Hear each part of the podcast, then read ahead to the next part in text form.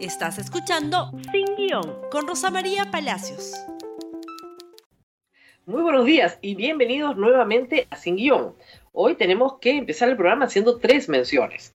Cambio seguro, casa de cambio digital registrada en la SBS. Cambia dólares y soles por internet de manera fácil y segura. Usa el código promocional Sin Guión y obtén un descuento en tu primera operación.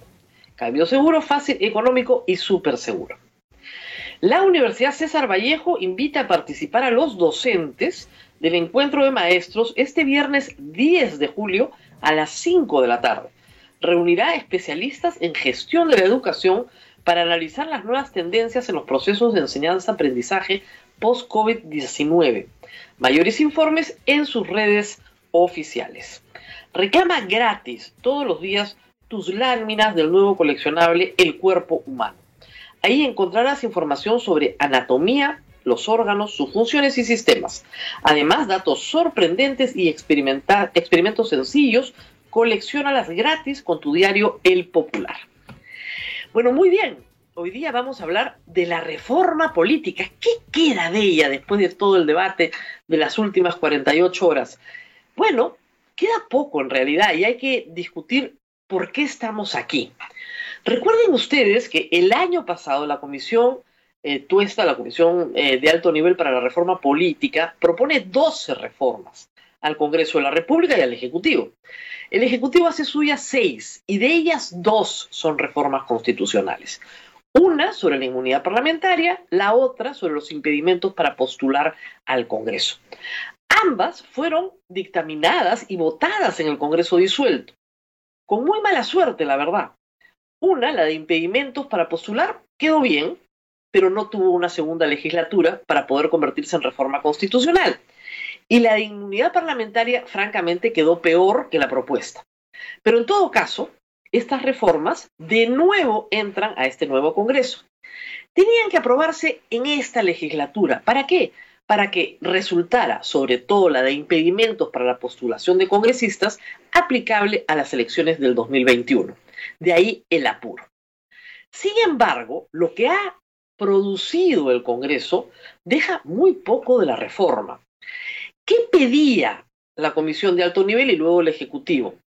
Que el congresista que ha cometido un delito común, ¿no es cierto?, no tuviera que ser sometido a un procedimiento por el cual la Corte Suprema tenía que pedirle permiso al Congreso, levantándole la inmunidad para poder ser juzgado en el Poder Judicial, sino que de frente la Corte Suprema resolviera la solicitud de un juez de menor instancia y que pudiera ser juzgado como cualquier persona. Se ha armado tal laberinto entre tres instituciones constitucionales que es necesario hacer una pausa y tratar de entenderlas por separado. Una cosa es inmunidad, otra cosa es antejuicio y otra cosa es juicio político funcionan para tres cuestiones distintas y no todos los altos funcionarios tienen todas. ¿Ok? Pero las tres funcionan para algo, para que altos funcionarios del Estado tengan una protección extraordinaria frente al abuso del poder de otro poder del Estado. ¿Ok? Entonces, los ministros pueden ser perseguidos por el Congreso o por el Poder Judicial, el presidente por todos, los miembros del Tribunal Constitucional por el Congreso también y por el Poder Judicial, el defensor del pueblo igual. Entonces, a ciertos funcionarios de muy alto nivel se les protege del abuso de poder. Esa es la razón de ser de estas instituciones. Muy bien, empecemos con inmunidad parlamentaria o inmunidad del defensor del pueblo o inmunidad de los miembros del Tribunal Constitucional, que son los que tienen directamente la palabra inmunidad asociada a su nombre en la Constitución. Si estas personas cometen un delito común, matan, atropellan, roban, ¿no es cierto? Le roban la cartera al vecino. Muy bien, delito común, el Poder Judicial le tiene que pedir a la Corte Suprema del Poder Judicial que le pida al Congreso, o sea, pedirle al Congreso, que levanten la inmunidad de estas personas. No pasa por un antejuicio. Simplemente el Congreso levanta la inmunidad. Nada más. Eso era todo lo que se pedía como reforma.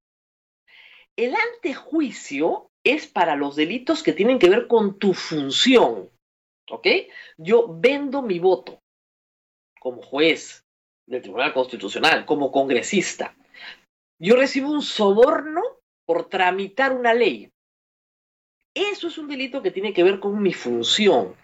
Para ese delito hay un procedimiento que se llama antejuicio. Me van a juzgar en el Poder Judicial, pero primero van a calificar mis actos y van a determinar si son juzgables o no en el Congreso. El beneficio de antejuicio lo tienen varios funcionarios del Estado, entre ellos los ministros. El Poder Judicial ha decidido, perdón, el Congreso ha decidido que los ministros no tienen antejuicio. Para delitos de su función. ¿Y cuáles son los delitos de su función? Los que realizan como responsables políticos con el presidente de la República, porque en nuestra constitución el presidente de la República no es responsable político. Y además hay que decirlo, el juicio político. Y el juicio político, ¿cuándo se da? Cuando no hay delito, no hay delito.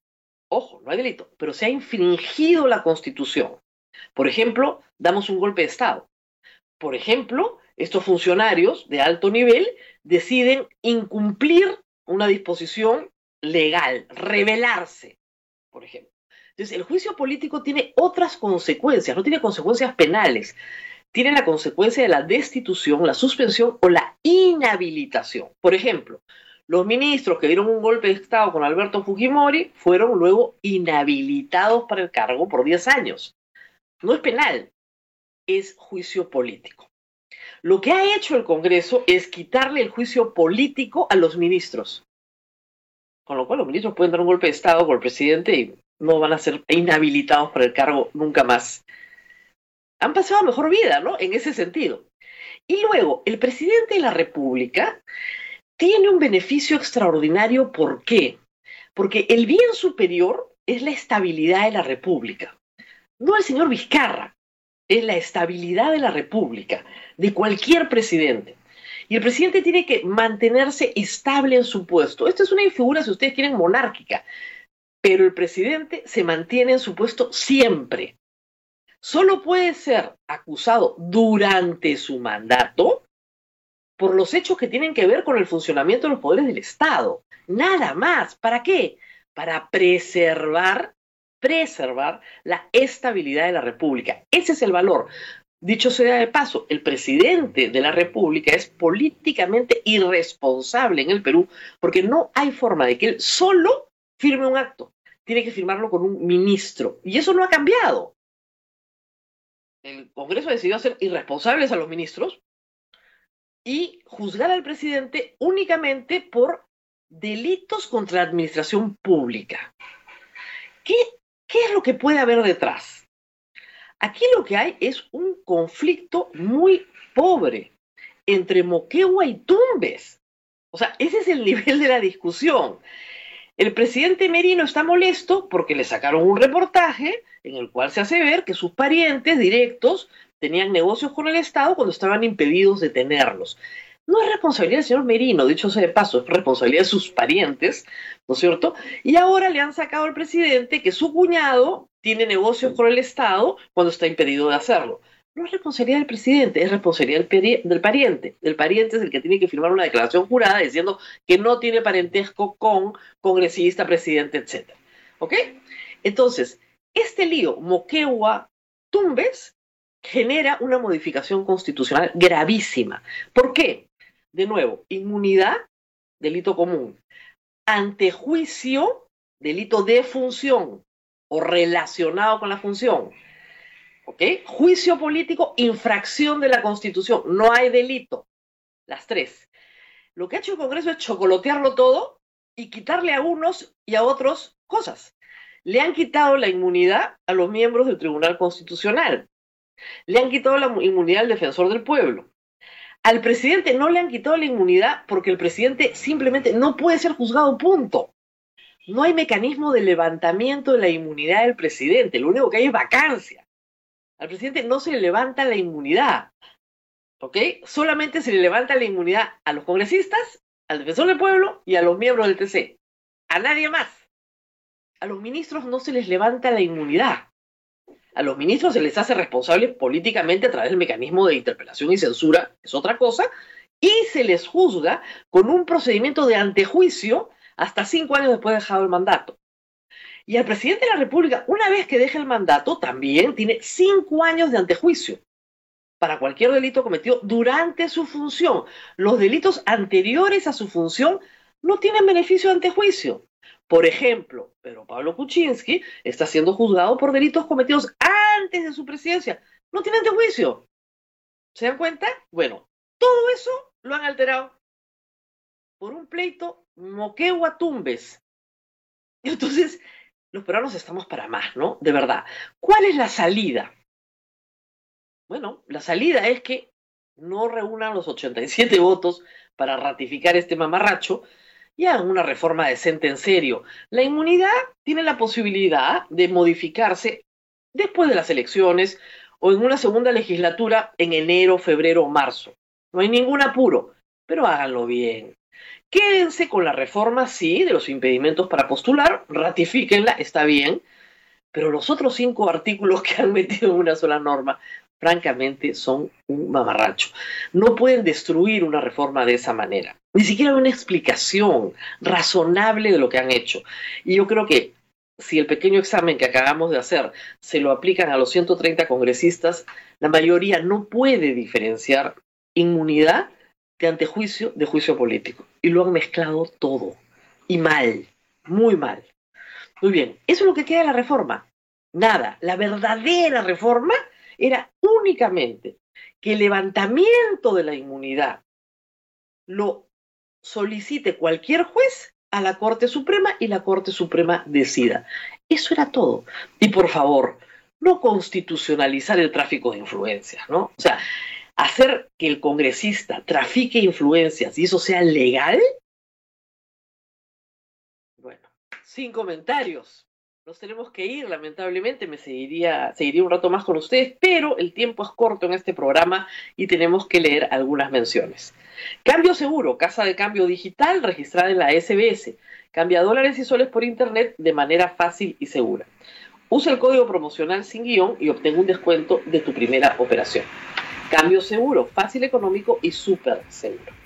La Universidad César Vallejo invita a participar a los docentes del encuentro de maestros. Este viernes 10 de julio a las 5 de la tarde. Reunirá especialistas en gestión de la educación para analizar las nuevas tendencias en los procesos de enseñanza-aprendizaje post-COVID-19. Mayores informes en sus redes oficiales. Reclama gratis todos los días tus láminas del nuevo coleccionable El Cuerpo Humano. Ahí encontrarás información sobre anatomía, los órganos, sus funciones y sistemas. Además, datos sorprendentes y experimentos sencillos. Colecciónalos gratis con tu diario El Popular. Muy bien, nos vemos mañana. No se olviden de compartir este programa en YouTube. Hasta pronto. Gracias por escuchar Sin Guión con Rosa María Palacios. Suscríbete para que disfrutes más contenidos.